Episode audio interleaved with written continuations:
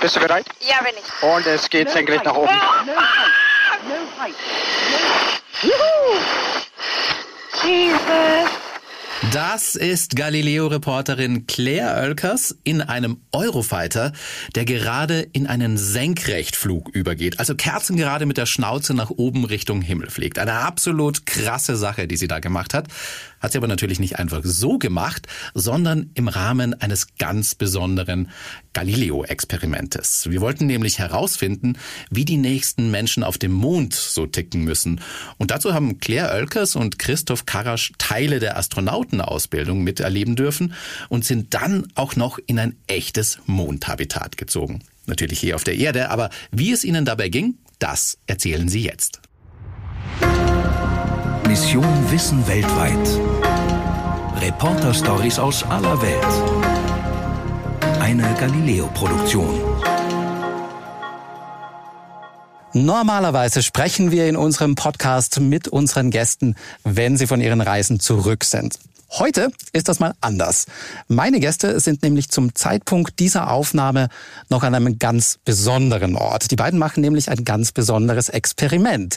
Sie leben für 48 Stunden in einem Mondhabitat, um herauszufinden, was für Charaktere und was für Typen eigentlich so die künftigen Mondbewohner so sein müssen. Denn äh, da oben zu überleben ist auch gar nicht so einfach. Mein Name ist Peter Kreiner. Ich arbeite in der Galileo-Redaktion und freue mich jetzt sehr, mit den Galileo-Reportern Claire Oelkers und Christoph Karasch zu sprechen. Und ich versuche es mal, wie man es so aus Filmen kennt. Podcast-Studio an Mondhabitat. Könnt ihr mich hören? Ja, hallo, Mondhabitat hier. Peter, wir hören dich klar und deutlich. Loud and clear, loud and clear. Das hört sich wunderbar an. Sehr schön. Ich freue mich total. Ich habe total viele Fragen an euch. Ähm, normalerweise starten wir unseren Podcast aber immer mit einem Mitbringsel, also die unsere Gäste mitbringen. Jetzt seid ihr ja aber quasi noch unterwegs. Daher frage ich jetzt heute mal andersrum. Was habt ihr euch eigentlich für dieses Experiment mit ins Mondhabitat mitgenommen? Nicht viel, das können wir schon mal vorwegnehmen. Uns wurde von der Redaktion vorher so eine kleine, wie soll ich sagen, ja, mehr als eine Brotdose ist es nicht, mit den Maßen 20 mal sowas 10, 12 Zentimeter ähm, mitgegeben und dort dürfen ein paar persönliche Gegenstände ähm, drin sein. Ich habe, äh, um, um direkt mal zu spoilern, ich habe äh, ein Rätselheft da reingepackt, weil ich leidenschaftlich gerne Kreuzworträtsel, wenn mir ansonsten langweilig wäre. ähm, ich habe auch natürlich einen Kugelschreiber dabei, der ist mir allerdings jetzt schon leer gegangen. Das heißt, ich kann stand jetzt gar nicht mehr rätseln, ich habe schon ein bisschen übertrieben. Ähm, und was mir hier tatsächlich noch zur Verfügung gestellt wurde und ich glaube auch noch irgendwie Teil der Mission wird, ist eine Gitarre. Und ich bin leidenschaftlicher äh, Musiker, Gitarrenspieler.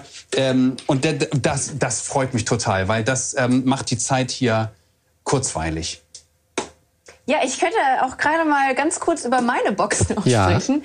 Ähm, ich habe mir ein Häkelprojekt mitgenommen. Das soll dann irgendwann mal, wenn es fertig ist in neun Jahren, ein, ein Eichhörnchen sein, Kuscheltier sein. Ich habe heute ein, angefangen und ich habe halt tatsächlich nur diese Anfangs... Schlinge oder so heißt es, äh, gemacht. Und da, das hat allein schon irgendwie 20 Minuten gedauert. Eventuell werde ich ja heute äh, oder beziehungsweise morgen nicht mit einem Eichhörnchen aus dem Habitat gehen. Mich Dann, interessiert trotzdem, Claire, also warum bei allen Dingen, die du in diese 20 mal 12 Zentimeter Box stecken kannst, warum hast du dich für ein Häkelset entschieden? Weil ich mir gedacht habe, wenn ich nichts anderes habe, um mich zu beschäftigen, wie, keine Ahnung, dass ich mal einen Fernseher anmachen kann oder zu meinem Telefon greifen kann, habe ich gedacht, hier so ein bisschen Handarbeit, das bringt mich runter und ich wollte mich eh schon ganz lange mal damit auseinandersetzen, weil dieses Set besitze ich schon lange. Okay, cool. Aber war vielleicht nicht die beste Idee. Dann habe ich, ähm, fast so als hätte ich es gewusst, dass wir nur warmes Wasser hier trinken werden, habe ich Teebeutel eingepackt. Gibt es nämlich nicht hier im Habitat. Ähm, ein Mini-Kniffel und ein Mini-Uno-Spiel, für das wir wahrscheinlich keine Zeit haben. Und was zu lesen. Ich lese ein Buch. In elektronischer Form, muss man dazu sagen. Da bist du so sauer ein- drüber, ne? So, naja, ich weiß nicht, ob das erlaubt ist, technische Geräte mit hier nach oben zu nehmen. Handys mussten wir abgeben, Peter. Ne? Also wir sind hier wirklich Ja. von der Außenwelt abgeschnitten. Wir sind hier für uns. Es, es hört sich eigentlich auch so an, als ob ihr echt viele Sachen mit dabei habt. Und vor allem hört sich so an, als ob ihr echt viel Freizeit hättet. Das ist gar nicht so, leider. Das Interessante ist, dass hier, und das wussten wir ja auch vorher nicht, wir haben hier so mehrere Bildschirme, im drei, glaube ich, sind es insgesamt Bildschirme in diesem Habitat aufgeteilt. äh, aufgestellt und da sind unsere Tagesabläufe drin. Da steht dann sowas wie 9.30 Uhr Frühstück. Und das bedeutet, dass wir auch um 9.30 Uhr frühstücken müssen. Nicht vorher, nicht nachher, weil der Tag tatsächlich sehr, sehr äh, durchgetaktet ist. Aufräumen und putzen um 13 Uhr. Ah, wenn wir hier mit der Podcast-Aufnahme durch sind, dann müssen wir hier erstmal wieder klar Das heißt, ihr müsst dann auch gleich quasi putzen und aufräumen. Das heißt, euch stört es wahrscheinlich gar nicht, wenn es ein bisschen länger dauert. Aber ich fürchte auch, dann wird mich wahrscheinlich die Ground Control auch gleich wieder wegschalten, damit ihr euren Tagesplan da wieder, wieder, wieder gut, wieder gut ja, durchziehen könnt. uns jetzt schon im Nacken, Peter. Ja. Alles Weil du klar. Du hast gesagt, dass du hast viele Fragen. Also lass mal schnell klar. weitermachen. was, was uns natürlich auch noch interessiert, äh, könnt ihr uns mal das Habitat beschreiben? Wo, wie, wie fühlt sich das an? Wie sieht das aus? Wie groß ist das? Ja. Also von den Specs her, es ist 28 Quadratmeter groß. Es lässt sich aber auch wiederum verkleinern. Ich glaube, das ist jetzt hier so die Extended Version, würde ich es nennen, weil das Habitat ist klappbar.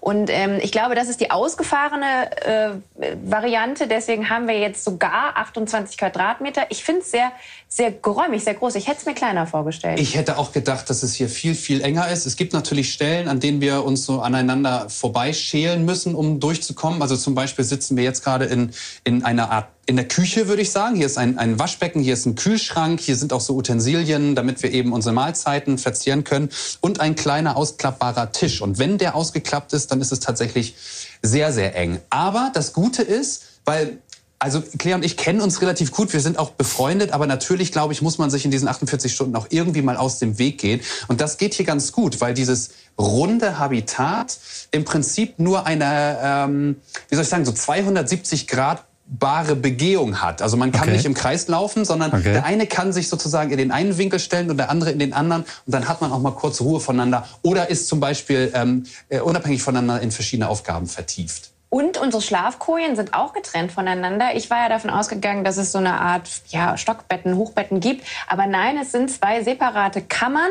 Und wenn man den Kopf so reinsteckt, sieht man den anderen auch nicht. Mhm. Ähm, die Füße hängen halt so raus. Und man hat schon da auch ein Gefühl von Privatsphäre. Ich finde auch, dass dem Bett oder den Betten echt äh, erstaunlich viel Platz eingeräumt wurde. Ich hätte gedacht, dass das mehr als ein Feldbett, was am Tag dann auch sozusagen an die Wand geklappt werden muss, hätte ich hier nicht erwartet. Aber das sind tatsächlich so richtige kleine Privatkammern, in denen man, in denen wir auch jetzt in der ersten Nacht verhältnismäßig gut geschlafen haben. Die Tür wäre schön, aber wir haben aktuell ein bisschen das Problem, dass wir hier den Sauerstoffgehalt nicht richtig gut halten können. Von daher bin ich vielleicht auch froh, dass es keine Tür gibt.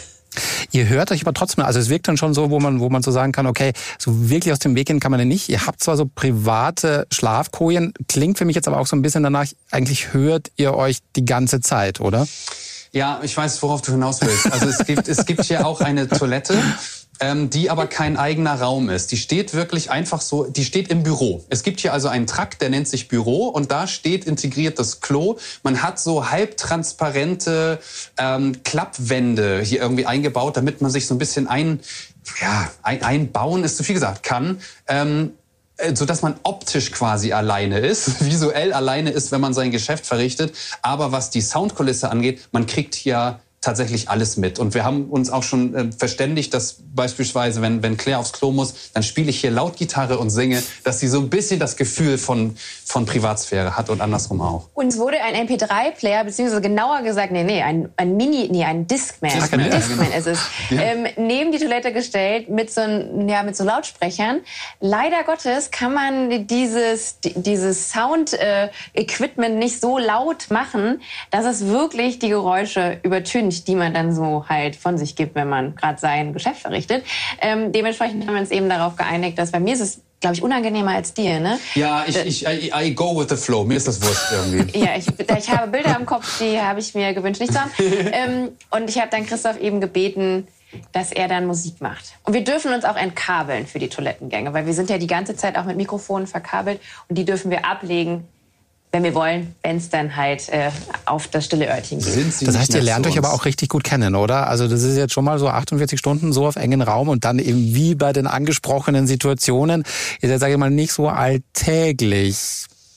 Das stimmt. Also ähm, äh, Claire und ich haben schon mal so eine Art Urlaub zusammen gemacht. Äh, Sie hat mich mal bei mir im, im hohen Norden an der Ostseeküste besucht. Das heißt, also wir, wir, wir teilen uns. Ich habe bei dir auch schon mal übernachtet, fällt mir gerade ein. Ja klar. Ja, Also so, so nah, so raus. nah sind wir aneinander. Jetzt kommt's raus. So nah sind wir schon aneinander. Aber nein, natürlich waren wir in, in so einer extremen ähm, äh, privatsphärenlosen Situation auch noch nicht Nee. äh, zusammen. Ja, wir werden alles voneinander wissen nach diesen 48 Stunden.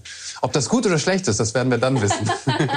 Und vor allem tatsächlich ja nicht nur ihr voneinander, denn während dieses Experiments gibt's ja auch noch einen Livestream. Das heißt, es sind auch die rund um die Uhr eigentlich Kameras da, die euch beobachten. Und das Ja. finde ich irgendwie so eine ganz absurde Situation, denn eigentlich so ganz viele Leute von außen können euch dabei zusehen, aber ihr habt ja sehr wenig Kontakt nach außen. Mit wem Ja, könnt ihr total. eigentlich so sprechen?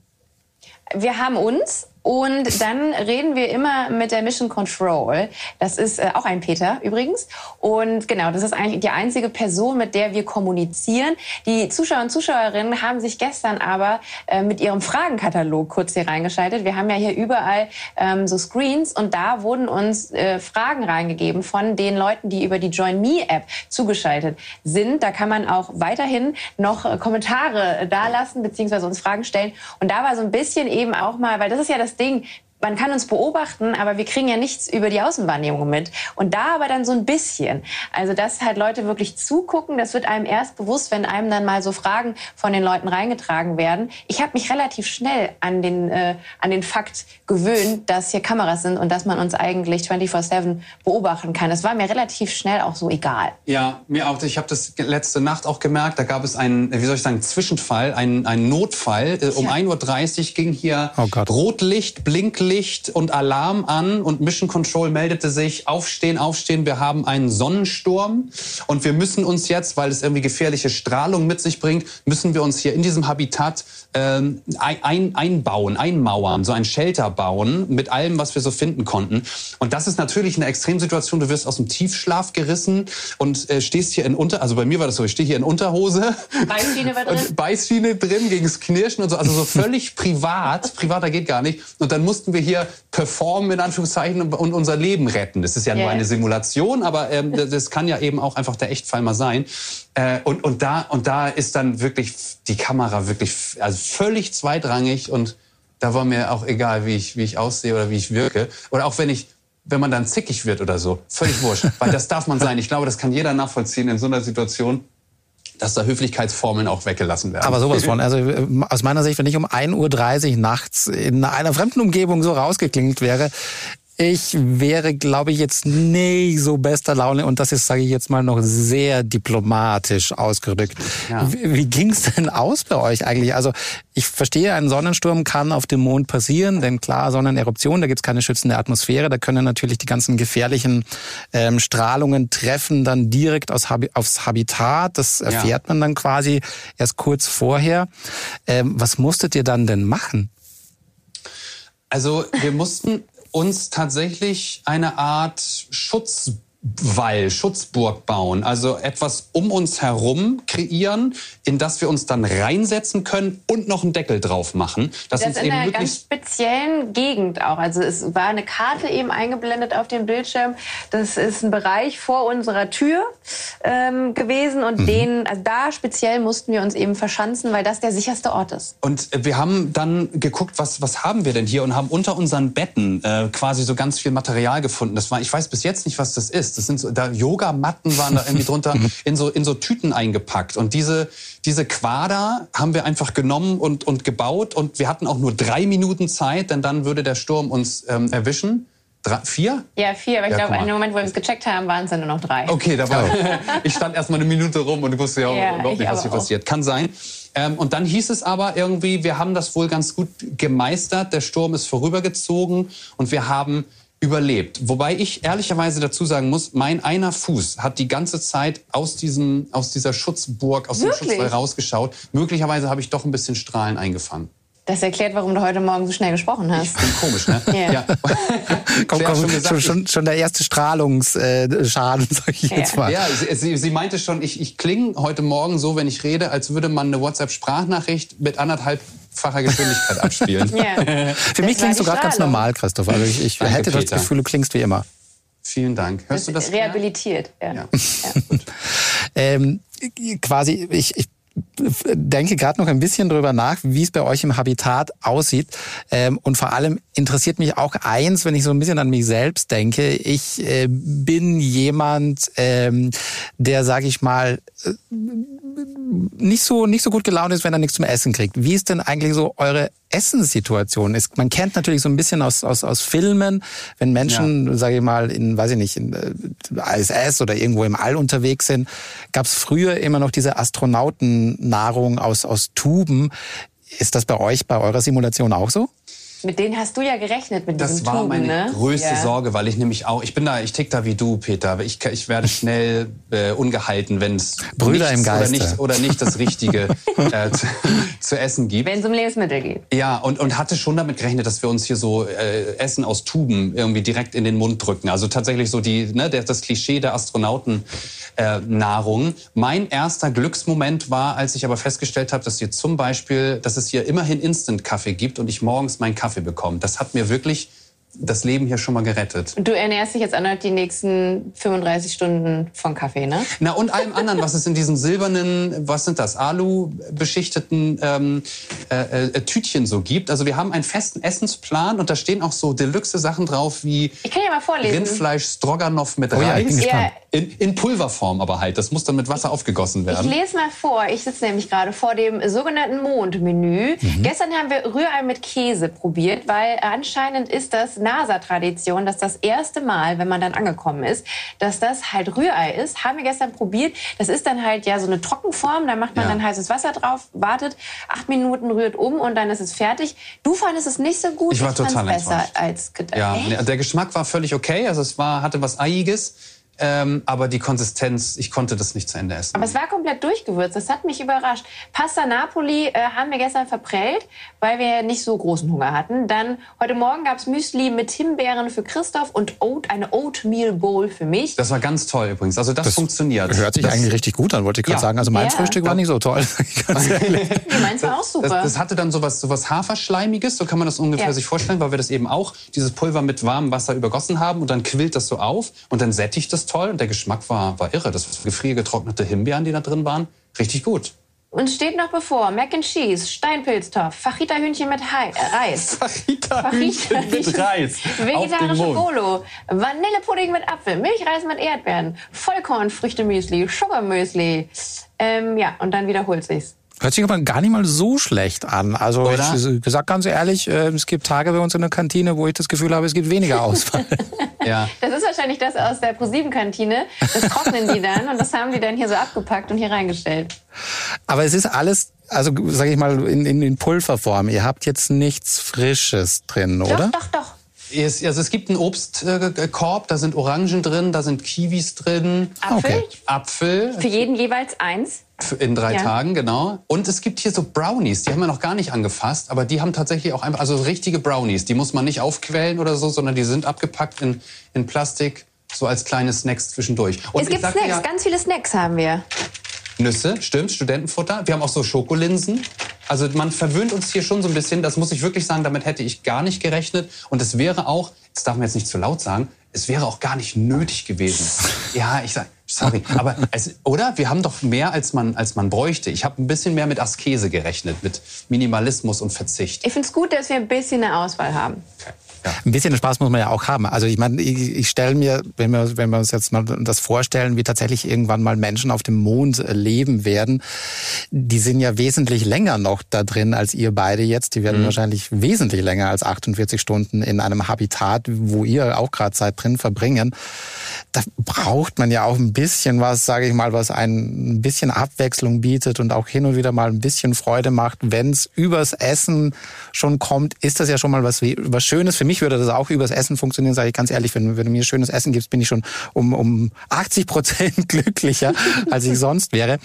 Aber äh, mal so andersrum gedacht, wenn, wenn ihr jetzt quasi einem, einem äh, zukünftigen Mondbewohner einen Tipp geben müsstet, was der sich auf alle Fälle mitnehmen sollte, um die Zeit mhm. in so einem Habitat zu überstehen, was würdet ihr ihm raten?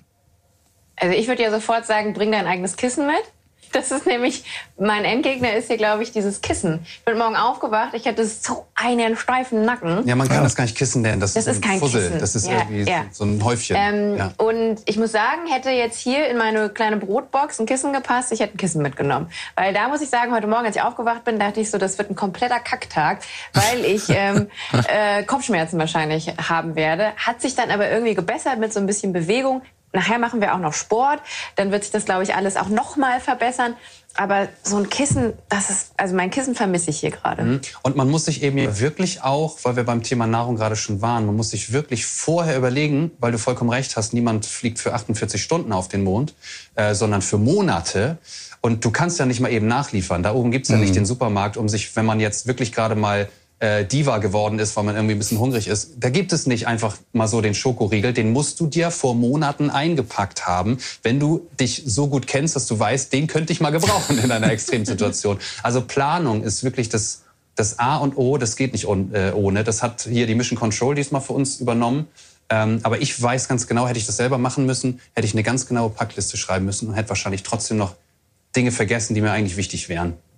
Ein Thema auf dem Mond ist natürlich auch, was einfach, sage ich mal, schwer, nicht so selbstverständlich ist wie auf der Erde, ist natürlich auch Wasser. Es ist ja, Ja. für mich eigentlich auch so ein, es ist für uns eigentlich so total selbstverständlich, dass man überall, wo man hingeht, einen Wasserhahn hat, man dreht's auf, Wasser ist da. Wie ist da die Situation eigentlich bei euch im Habitat? Es gibt hier zwei große Wassersäcke. Der eine hängt über der Küchenspüle und der andere über dem Waschbecken im, im Anführungszeichen Badezimmer, was es ja nicht wirklich gibt. Ähm, und ja, und mehr haben wir hier nicht. Also damit müssen wir auskommen. Ähm, und es ist auch kein reines Trinkwasser. Also alles, was wir verzehren wollen, müssen wir vorher abkochen, was mir schon so den, den Gedanken gegeben hat, irgendwie ver verlaufen die Tage hier langsamer, weil man mit diesen, genau wie du sagst, selbstverständlichen Dingen viel länger beschäftigt ist. Also um ein Glas Wasser zu trinken, mache ich nicht nur den Hahn auf und habe das nach 20 Sekunden weggetrunken, sondern da gehen Minuten ins Land, weil ich dieses Wasser nämlich erstmal ähm, zubereiten muss, damit es dann verzehr. Beziehungsweise Stunden, ist. weil wenn du es halt abgekühlt trinken willst, musst du noch so lange warten, bis es dann halt Richtig. abgekühlt ist. Genau, oder Ja. dran gewöhnen, heißes Wasser zu trinken, aber Ja. das finde ich irgendwie, das ist komisch. Ja. Wir wurden jetzt auch schon das ein oder andere Mal von der Mission Control äh, ermahnt, Oh. dass wir zu viel Wasser benutzen, Ja. obwohl wir nie was verschwendet haben. Also ich habe auch beim Zähneputzen und so weiter immer darauf geachtet, dass wir eben mit Wasser super reduziert nur umgehen. Bin mal gespannt, wie wir aber jetzt im Endeffekt die zwei Tage damit auskommen. Außerdem haben wir nur insgesamt für die 48 Stunden 17 Klospülungen. Und um euch mal mit ein bisschen too much information auszustatten, Christoph und ich haben dann den Deal geschlossen, dass wir immer nur abziehen, wenn wir groß gemacht haben. Ge genau, Spart also- Wasser. Spart Wasser. Ist- eigentlich ein es spart smarter Wasser. Move. Und zur Not trinken wir das dann, das Klowasser, was noch Ich, übrig du, ist. Ganz im Ernst, ich habe mir offensichtlich ja wirklich so krasse Gedanken vorgemacht. Ich dachte, wir müssen wirklich vielleicht unser Urin aufbereiten, dass das Trinkwasser wird. Wirklich. Ich habe ich hab im Worst-Case-Szenario gedacht. Ähm, nicht, dass ich das gewollt hätte, aber ich, ich war offensichtlich auf alles vorbereitet und bin in Teilen erleichtert, dass das Leben hier normaler ist, als ich es mir vielleicht vorgestellt Nicht, dass du die Redaktion jetzt hier auf falsche Ideen Die gebracht man muss hast. ja wirklich aufpassen, was man sagt. Aber weißt du was, wir kommen nicht raus, die kommen ja aber auch nicht rein. Wir sind hier schön für uns. Ja. Das Also das Wasser werden wir auch verteidigen mit unserem Leben. Ich glaube natürlich auch bei echten, echten Mondbewohnern wird das, glaube ich, durchaus auch Realität sein, dass die ihr eigenes Wasser recyceln müssen und dann, dann tatsächlich äh, wahrscheinlich wieder benutzen müssen. Ich weiß auch, glaube es mal gelesen zu haben, dass Astronauten auf der ISS durchaus sagen, na ja, der Kaffee von gestern ist auch der Kaffee von morgen. Keine schöne Vorstellung, aber scheint wohl da so zu sein. Also bei 48 Stunden, glaube ich, muss das aber nicht sein. Es ist, ist glaube ich, glaube ich, mit dem Wasser, wenn die mit, mit 17 Klospülungen ist knapp, aber kommt man, glaube ich, hin. Aber es ist ja jetzt Wasser zum Trinken und für die Toilette ist ja nicht das Einzige, wofür man Wasser braucht. Wie ist eigentlich Situation Duschen? Also eine Dusche Lustig. gibt es nicht, haben wir auch gesucht. Ja, wir sind hier eingezogen, haben die Dusche gesucht, keine Dusche gefunden. Es gibt keine Dusche. Es wurden uns aber Feuchttücher hier, ge, äh, hier deponiert und ich mache mich morgens mit einem Feuchttuch sauber. Ja, wir haben hier so ein, äh, so ein, Sch- so ein A bis Z von diesem Mondhabitat und da stehen auch ab und zu, also Informationen, aber auch Gags drin. Beim Punkt Dusche zum Beispiel steht, gibt's nicht, Feuchttücher sind die Dusche des kleinen Astronauten. Ja, Das ist alles, das ist alles was, was es gibt. In Kombination jetzt nochmal mit der Vorstellung, länger in so einem Habitat zu leben, dann auf engstem Raum mit mehreren Leuten, ah, echt eine Herausforderung meines, meines Erachtens nach. Aber Wir ich glaube, über gestern- 48 Stunden geht's. Wir haben gestern genau darüber auch diskutiert, wie lange wir äh, wirklich äh, zum Mond hochfliegen würden, wie lange wir dort verbringen wollen würden. Ich hatte gesagt, ohne meine Familie würde ich so zwei Wochen aushalten, dann würde ich aber auch zurück wollen, was natürlich viel zu kurz ist für einen echten Mondausflug. So mit Familie vielleicht einen Monat, weil einem natürlich auch irgendwann hier die Decke auf den Kopf fällt. Aber Claire würde Drei Monate habe ich Hat sie gesagt. gesagt? Ja, Boah, drei würde Monate? Ich, Krass. Machen, ja. alleine halt irgendwie oder beziehungsweise mit Leuten, die du vielleicht auch nicht magst. Ne? Krass. ja, aber ich glaube, drei Monate würde ich hinkriegen. Ja, das, ich, vielleicht könnte ich das nicht. Nee, dann bin ich ehrlich. Ja. Äh, Also Stand jetzt übrigens rieche ich dich noch nicht. Gut, Du riechst noch gut. herrlich, das freut mich. Ja. Aber Du würdest doch nach wie vor, Claire, sagen, dass du drei Monate das aushalten würdest. Ich habe höchsten Respekt. Auch noch bin ich super gut drauf. Und auch gerade, dass man eben auch so limitiert lebt. Ähm, auch so ein bisschen das Abgeschnittensein von draußen. Gerade genieße ich das fast ein bisschen, weil wir ja schon, auch wenn wir uns an die eigene Nase fassen, alle ein sehr, sehr schnelles Leben leben. Ja, stimmt. Und gerade genieße ich es jetzt so ein bisschen ja entschleunigt, zwangsentschleunigt zu werden.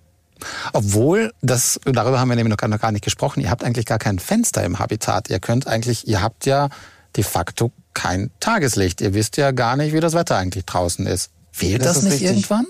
Ja, Wetter gibt's hier nicht. Ich finde auch die Vorstellung, dass wir gar kein Tageslicht abbekommen, was jetzt so die, die Vitamin D-Zufuhr schlicht und einfach, also die gesund, unsere Gesundheit betrifft, ähm, das finde ich auch gar nicht so günstig. Ich weiß nicht, ob diese Lampen, die hier überall angebracht sind, ob die vielleicht so äh, Tageslichtlampen sind, die uns dann doch irgendwie mit Vitamin D versorgen oder zumindest uns so austricksen, dass wir glauben, dass wir äh, genügend Licht abbekommen. Aber ich, ich fühle mich schon auch so ein bisschen ähm, matschiger, als ich mich wahrscheinlich an einem normalen Tag außerhalb eines Mondhabitats fühlen würde. So ein bisschen drückend scheint es irgendwie schon zu sein. Ja, aber ich ähm, ordne das so ein bisschen dem Fakt zu, dass wir gestern Nacht um 1.30 Uhr geweckt worden sind. Und also ich merke auf jeden Fall, dass ich ähm, mal ganz kurz eine Schlafunterbrechung hatte. Das sitzt mir auf jeden Fall in den Knochen. Aber was ich vermisse, ist halt mal auf so einen Baum zu gucken oder so. Also mir wird bewusst, dass ich, glaube ich, naturverbundener bin, als ich das äh, mir so abgespeichert hatte. Aber dass man halt maximal hier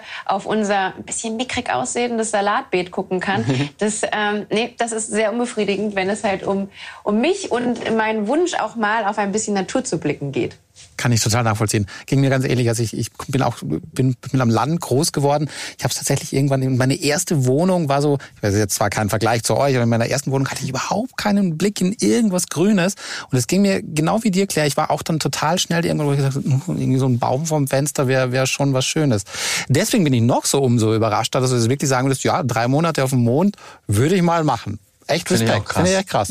Ich nehme einen Bonsai mit. Dann kann ich mal auf den Bonsai gucken. Na, ob der in die Box passt? Ja, es gibt know. ja so Bonsai-Sets, wo man die dann quasi auch so aufzüchten kann. Ne? Das stimmt. Claire, stimmt. Claire häkelt sich ein Bonsai. Jetzt haben wir es. Ja, nee, da brauche ich länger als drei Monate. Da musst du mich schon ein Jahr in die ISS sperren. Aber apropos krasse Sachen. Ähm, das Leben in dem Habitat ist ja nicht so das Einzige, was ihr, was ihr gemacht habt, ähm, quasi um so ein bisschen nachzufühlen, wie sich äh, künftige Mondbewohner, ähm, was sie eigentlich alles machen müssen, was die alles drauf haben müssen, sondern ihr habt ja beide eine sehr unterschiedliche Vorbereitung auf, auch, auch gemacht auf dieses Ja. Habitat. Ähm, und jetzt würde ich tatsächlich gerne, weil Christoph, du warst in einem Unterwasserhabitat in den Florida oder in Florida, glaube ich, soweit ich mich erinnere. Genau. Ja, ganz genau. Und das war total abgefahren. Also im Prinzip war das ein Vorgeschmack auf dieses Habitat, in dem wir uns jetzt gerade befinden, weil es vor den Florida Keys in 18 Metern Tiefe, ja, eine Unterwasserstation gibt, ähm, bei der tatsächlich auch NASA und auch ESA-Astronauten trainieren. Die trainieren zum einen das Leben in einem Habitat. Also du kannst dann dort reintauchen und dann ist da Luft. Also da ist das ist wie so eine wie so eine Tauchglocke im Prinzip. Füllt sich das nicht wie mit Wasser, sondern du hast dort ein, ein, eine Luftumgebung. Natürlich gibt es eine Außenzufuhr von Sauerstoff und von Luft von, von oben, von einer Boje, die an der äh, Wasseroberfläche ist. Und dort halten die sich auf bis zu 31 Tage, das war die längste Mission äh, zu sechst. Und im Prinzip sieht es genauso aus wie dieses Habitat, in dem wir hier jetzt gerade sind. Wahnsinnig spartanisch. Äh, aber halt mit Mehrblick inklusive. Also der, der Ozeanblick wurde direkt mitgebucht, äh, im, im Preis mit drin. Und das, das total abgefahrene ist, dass äh, sie auch regelmäßig Außeneinsätze üben können. Also sie können dann in diesen 31 Tagen auch die, äh, das Habitat verlassen in ihrer Tauchausrüstung mit Sauerstoffflasche und, und äh, Atemgerät und so weiter und befinden sich dann ja in einer Art Schwerelosigkeit. Also das Tauchen mit einer äh, luftgefüllten Weste ist ja das Einzige, wie man äh, auf der Erde, an der Erde der Schwerelosigkeit so nah wie möglich kommen kann. Und das war ein gigantisches Gefühl. Also da habe ich das wirklich nachvollziehen können, wie toll Schwerelosigkeit sein muss. Das ist ein wunderschöner Körperzustand, weil du keine Schwere hast also rein wörtlich genommen, aber irgendwie auch so ein bisschen im übertragenen Sinne. Das ist, es fühlt sich alles leicht an und das ist, das war wirklich wie in einer anderen Welt und ich habe das sehr genossen. Wir haben zwei Tage dort verbracht und ich war wirklich traurig, als wir dann wieder äh, auftauchen mussten. Wir waren nicht zwei Tage da unten, das muss ich noch mal kurz äh, verifizieren. Also wir sind immer wieder runter und hoch. Aber als wir nach zwei Tagen das letzte Mal dann wieder aufgetaucht sind, war ich richtig traurig, weil das eine ganz friedliche, lebensfeindliche, aber total friedliche und ja doch funktionierende Welt ist. Und es ist total krass, dass der Mensch dazu in der Lage ist, sich Technik ähm, zu überlegen und zu bauen, die eine Existenz in diesen absolut lebensfeindlichen Umgebungen möglich machen. Und das trifft ja auf unter Wasser genauso zu wie eben oben im, im Weltall oder auf dem Mond. War eine irre Erfahrung. Ist übrigens so schön, dass du jetzt so im Nachhinein sagst, dass es so äh, oder dass es so eine ganz friedliche Stimmung ist. Es gibt nämlich eine Situation auf deiner Reise dorthin, äh, wo man wo man ein bisschen raushört, sage ich mal, dass du eine gewisse Aufregung hattest. Das ist quasi die Situation.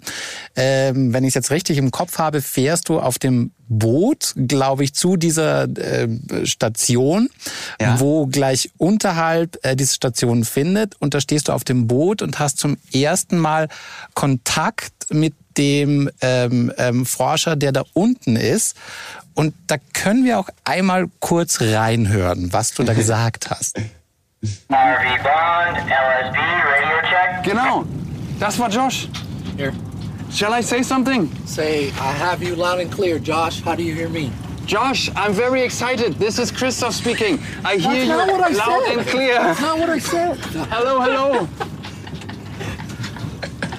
Christoph, I'm glad you're really excited. Uh, I hear you loud and clear as well. Perfect. Over and out. Awesome. Uh, Roger. Over and out. Okay. Mit Anweisungen hast du schon noch irgendwie Probleme, oder? Das war das, was ich auch dachte.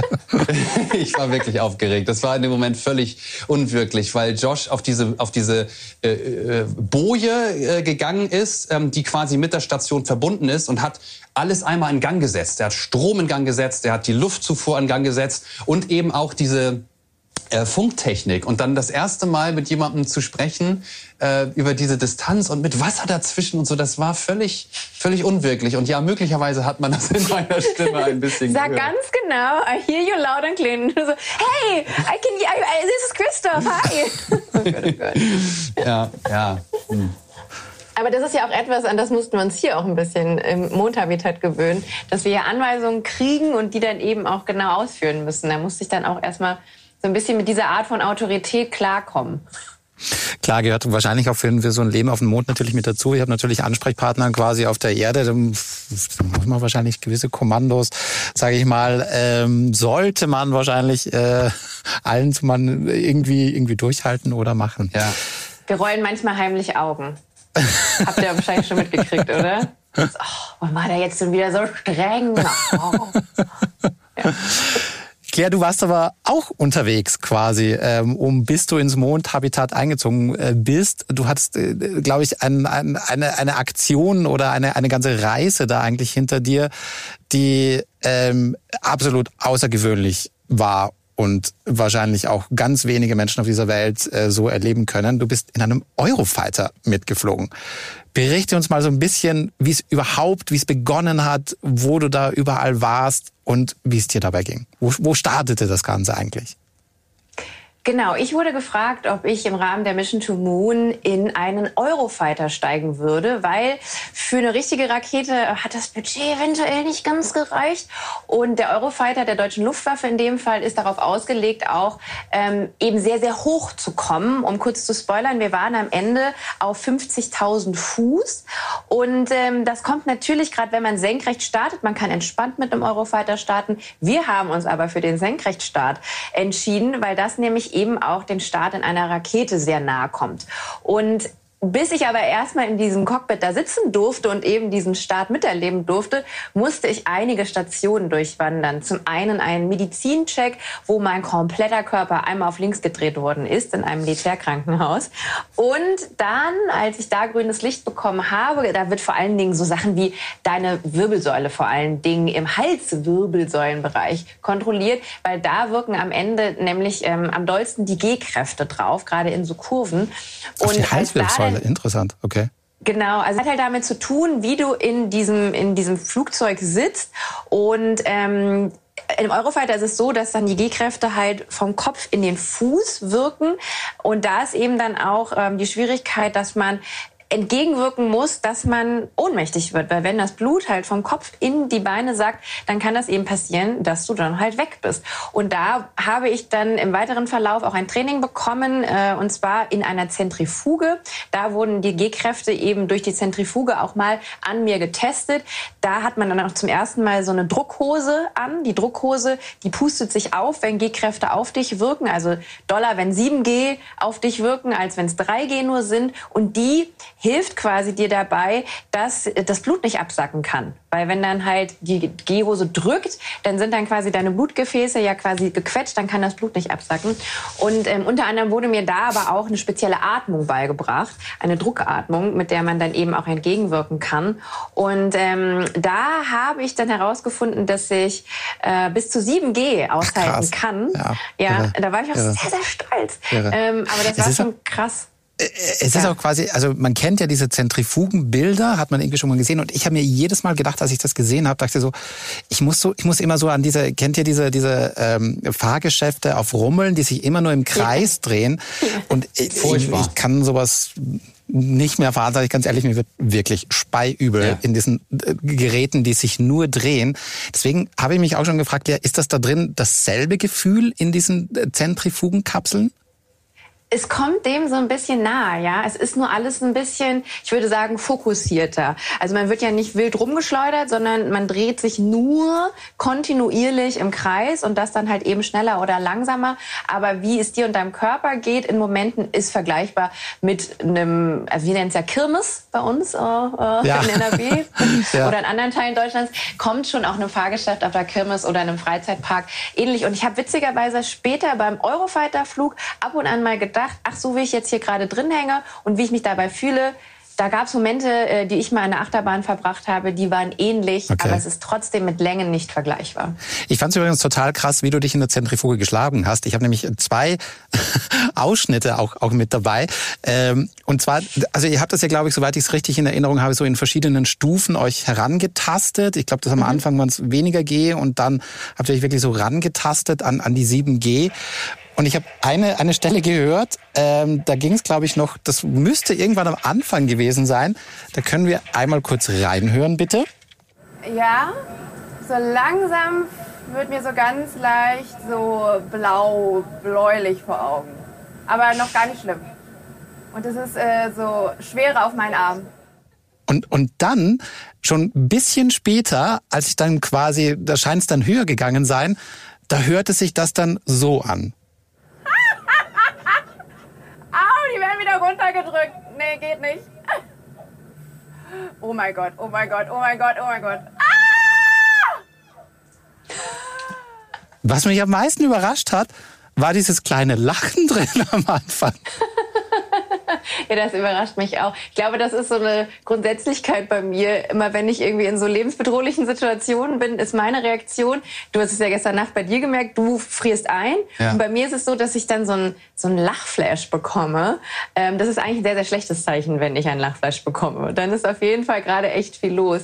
Ja, in dem Fall war es auch so, ich glaube, die Momente, wo ich geschrien habe, die waren dann als der, ich glaube, es heißt Tumbling oder Tumble-Effekt eingesetzt hat. Und zwar war das gar nicht der Moment, wo man sich schnell gedreht hat, sondern der Moment, wo die Zentrifuge wieder an Geschwindigkeit ähm, verringert, hat man so ein bisschen das Gefühl, wie als würde man sich nach vorne so Purzelbäume machen, ähm, obwohl man, wo- obwohl der Körper einfach so bleibt. Ich habe gesessen, aber es hat sich so angefühlt, wie als würde ich ganz, ganz viele Purzelbäume nach vorne machen. Und das ist wirklich ein irres Gefühl. Und vielleicht deswegen auch der Lacher. So quasi wie so eine Art Übersprungshandlung eigentlich. So, oder kann man das so, so stelle ich es mir gerade vor, man kann es gar nicht kontrollieren, was, was da wahrscheinlich aus einem Ja, rauskommt. Oder krass, krasse Sache. Ja. Krasse Sache. Und sag mal, die 7G, das waren ja wirklich nur ein paar Sekunden. Da- Das ist ja, ein, also G beschreibt man ja so, das ist ja ein unglaubliches Gewicht, was dann quasi so auf den, den, den Körper zieht. Denkt man da überhaupt noch an irgendwas in so einem Moment oder ist es einfach nur mehr ein Atmen, Atmen, Atmen? Ich, oder was, was, was, denk, was geht einem da eigentlich durch den Kopf? Also wenn 7G auf deinen Körper einwirken und du vor allen Dingen auch keine Hilfsmittel hast, ich habe in dem Fall ja auch nur die Druckhose angehabt. Ich hatte nicht die Druckweste, die ich später im Flugzeug auch getragen habe, an und vor allen Dingen hatte ich keine Druckbeatmung, kein Atemgerät ähm, am Körper liegen. Dann kämpfst du wirklich nur so ums Überleben. Also es klingt krass, aber zur Erklärung, ich glaube, 7G bedeutet ja, dass das Siebenfache deines Körpergewichts gerade auf dich und vor allen Dingen auch in dem Bereich Hals, Brust wirkt. Und es war einfach so ein Druck auch auf meiner Lunge, dass ich nicht mehr einatmen konnte. Mir wurde ja eine spezielle Atemtechnik gezeigt, die konnte ich aber nicht mehr anwenden, weil ich dieses Einatmen Krass. gar nicht mehr geschafft habe. Und da hilft dir dann aber im Flugzeug und die richtigen Piloten und Pilotinnen haben auch in der Zentrifuge die Komplettausrüstung an und die werden dann druckbeatmet von innen. Das heißt, von innen hilft dann die Luft äh, der Lunge sich auszudehnen. Und das hatte ich in dem Fall aber ja leider nicht. Krasse Situation. Aber es war ja tatsächlich dann auch nur die Vorbereitung für deinen eigentlichen Eurofighter-Flug. Wie ging es denn dann Genau. weiter? Genau, also dort wurde mir dann attestiert, dass ich bis zu 7G gehen kann. Das ist auch eine Information dann später für den Piloten gewesen, ähm, um eben auch zu gucken, der ist ja dann später so geflogen, dass ich jetzt nicht äh, so komplett in Minute eins bewusstlos bin oder meinen Mageninhalt äh, komplett entleert habe. Das sind halt eben Informationen, die wurden gesammelt, damit ich später den Flug bestreiten kann und den halt auch halbwegs genießen kann. Und dann ist es ein paar Wochen später nach Neuburg an der Donau gegangen. Und dort ist eine Airbase der deutschen Luftwaffe. Und ähm, da habe ich dann erstmal meinen Piloten, den Nobel, kennengelernt. Nobel? Und dann ging's auch, ja, die haben halt alle Decknamen, die gehen Ah, nicht verstehe, mit ihren ja, Klarnamen ja. äh, raus, aus Sicherheitsgründen. Und genau, und der Nobel war mein Pilot, 33 Jahre alt, schon seit zehn Jahren aktiv. Und er ist einer der erfahrensten dort. Ähm, er ist auch der Einzige, der diese Displayflüge, also diese, ich glaube, Hochleistungsdemonstrationen Mhm. in den Eurofightern ähm, demonstrieren darf. Also der macht diese richtig, ich weiß nicht, jetzt kann man auch googeln, bei YouTube findet man da auch viele ähm, Videos. Der macht halt diese ganz, ganz krassen Sachen. Und ich dachte mir, wenn der das schafft, dann schafft er auch mit mir einen entspannten Flug zu machen. Es gibt auch eine Situation, wo du eine Einweisung bekommen hast, quasi in diesen Flug. Das war wahrscheinlich quasi bevor es dann richtig losging. Ich weiß nicht genau, wann die Situation war. Ähm, da können wir auch gerne mal reinhören, weil ich wirklich gerne wissen würde, was dir da durch den Kopf gegangen ist. Das, das war ein sehr teures Flugzeug, ne? Da will ich nichts kaputt machen, oder? Oh, ich sitze. So, sehr gut. Und gemütlich? Geht so, ehrlich gesagt. Ähm, zum Anschneiden haben wir jetzt verschiedene Punkte, die wir durchgehen müssen.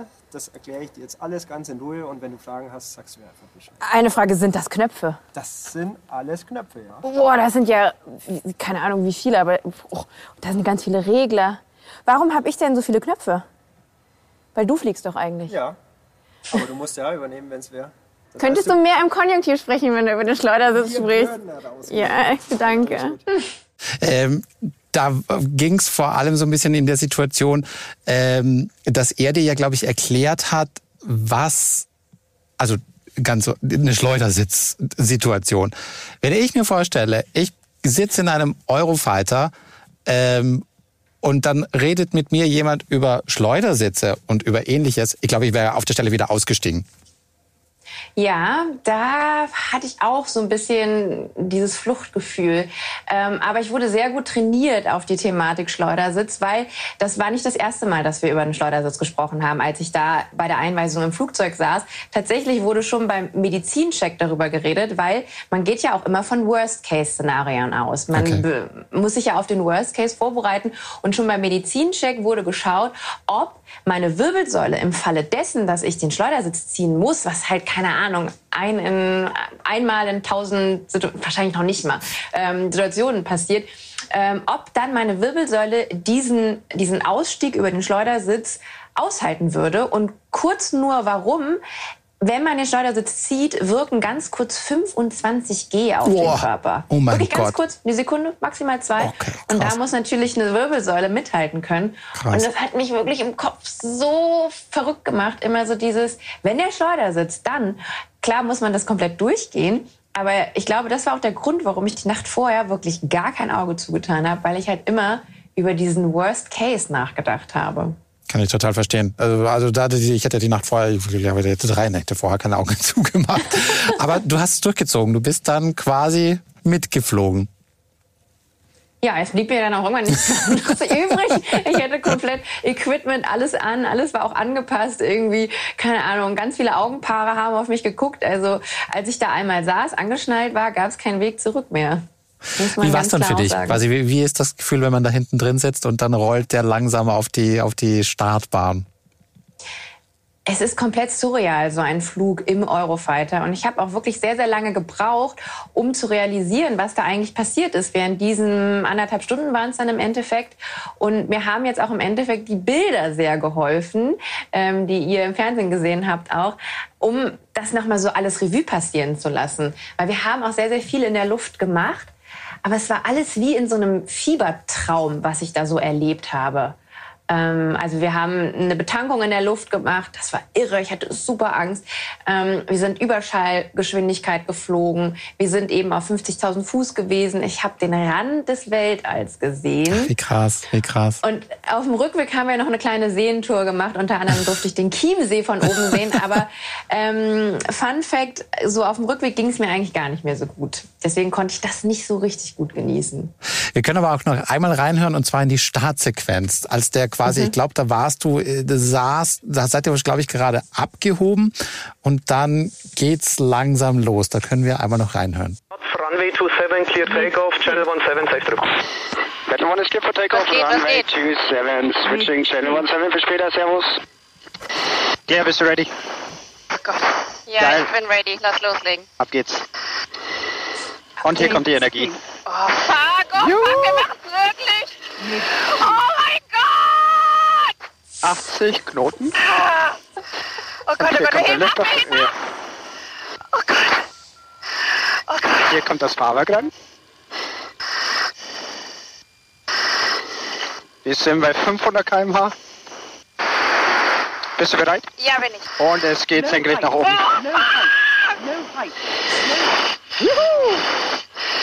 Jesus. Das finde ich übrigens das Krasseste. Das war der Pilot, der da noch Juhu schreit, oder? Ja, also der Nobel, der ist komplett irre. Aber ich glaube, man muss irre sein, um diesen Job ausführen zu können.